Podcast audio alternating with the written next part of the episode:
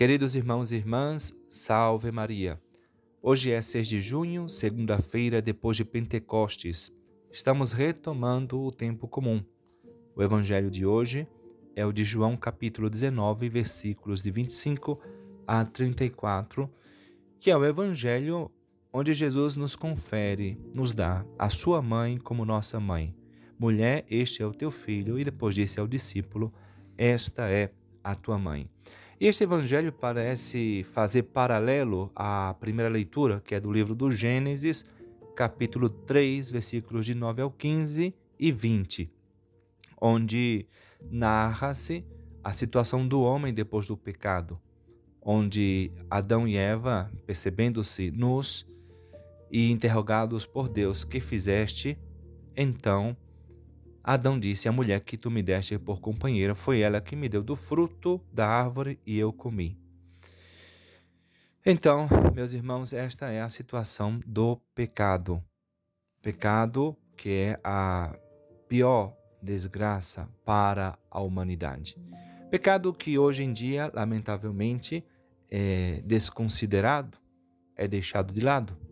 E isso porque o homem está perdendo o sentido de Deus a consideração do pecado é muito útil para nós, sobretudo pelos tempos em que vivemos, tempos em que, como diz o Papa São João Paulo II, em sua encíclica Reconciliatio et Penitência, o grande pecado do mundo moderno é justamente a perda do sentido do pecado. O verdadeiro sentido do pecado, que é o sentido teológico de ofensa a Deus. E isto não é outra coisa que perder o sentido de Deus. Nós cristãos devemos recuperar o sentido do pecado. Inclusive, sabendo que um só pecado mortal é mais grave e prejudicial que a destruição de todo o mundo e que a destruição de mil mundos. E também é nossa obrigação recuperar o sentido de Deus para poder gritar aos homens e ao mundo que se afastem do pecado como de uma peste. O pecado é o mal supremo, o mais terrível, é o pior mal do homem. O pecado é, de alguma maneira, voltar a pronunciar aquele grito diabólico: não servirei. É a aceitação diabólica da mentira diabólica feita pela serpente a Eva: sereis como deuses.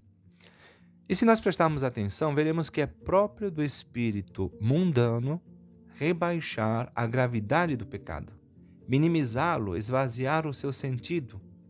O Papa São João Paulo II, nesta encíclica, falava de uma espécie de eclipse na consciência do homem. Eclipse porque a inteligência já não vê com a luz necessária a malícia e a gravidade do pecado.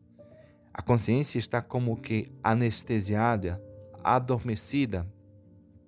E como consequência disto, ninguém considera que é uma ofensa infinita ao Criador, ao dono e Senhor do universo, aquele que é Rei dos reis e Senhor dos senhores, que um dia virá com poder e glória para julgar os mesmos pecadores que o ofenderam.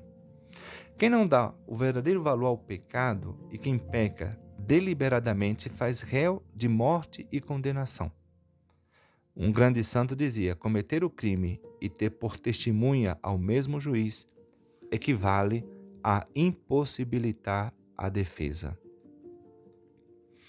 Por isso, meus irmãos, a atitude mais lógica diante do reconhecimento do pecado, a atitude mais coerente é aquela que teve o filho pródigo no Evangelho Vou levantar-me, irei à casa de meu pai e lhe direi: Pai, pequei contra o céu e contra ti.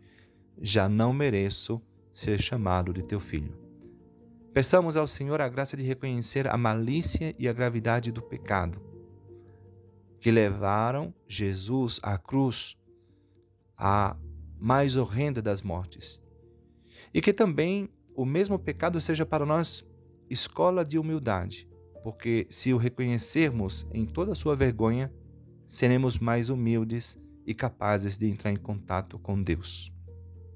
Que Maria Santíssima nos conceda essa graça. Assim seja.